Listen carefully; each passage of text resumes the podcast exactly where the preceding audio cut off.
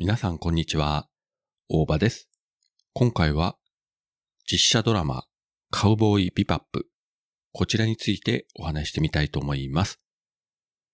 元々のカウボーイビバップは今から23年前に放映されましたテレビアニメシリーズですね。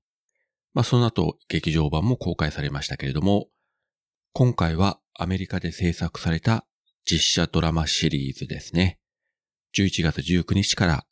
ネットフリックスで全10話が一挙配信されてます。まあ、このあたり一挙配信するっていうのがネットフリックスの特色ですね。とりあえず第1話を見たんですが、予想以上にですね、アニメの雰囲気を残したままの実写ドラマでした。で、特にですね、日本語吹き替え版のキャストはアニメ版の声優をそのまま使ってると。まあ残念なことにお亡くなりになった方は別の人が、演じてますけれども、主人公のスパイクを山寺孝一、そしてその相棒となるフェイには林原めぐみ。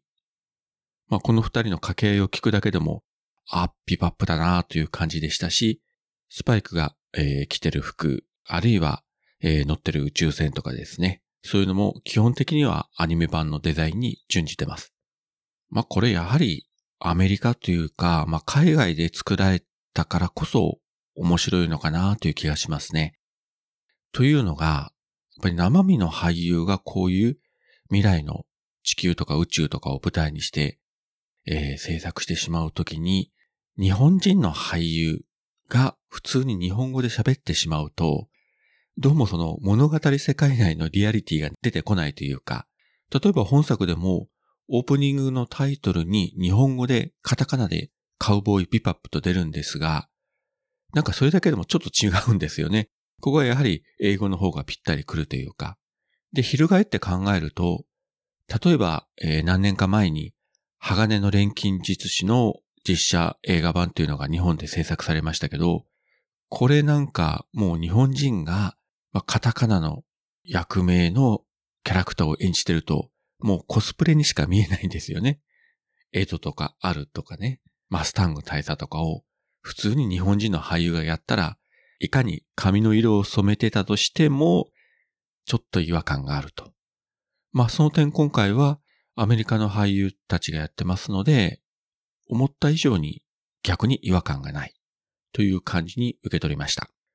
まあちょっと気になったのがですね、主人公のスパイクを演じてるジョン・チョウという俳優さん。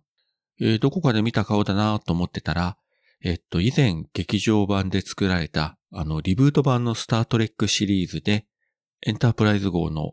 えー、総出しであるスールを演じてた人ですね。で、この人ですね、実年齢だともう49歳なんですね。なので、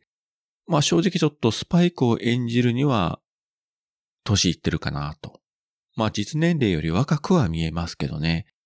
でもアニメ版とか見てるとどう考えてもやっぱりスパイクって30代で、ま50近くにはちょっと差があるんじゃないかなと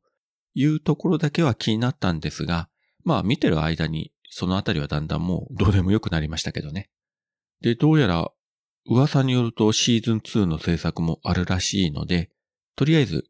現在配信されている第10話までを、まあ慌てずゆっくりと見ていこうかなと思います。はい。そういったわけで今回は、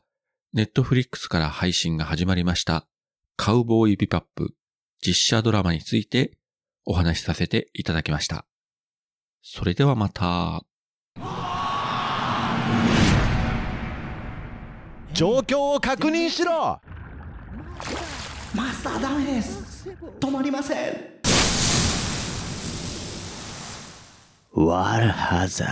ド。水の恐怖。ホープ。一筋の光。明るい未来が。A bright future 徳松武史は機能を取り戻せるのか。なんであの時カフェ君は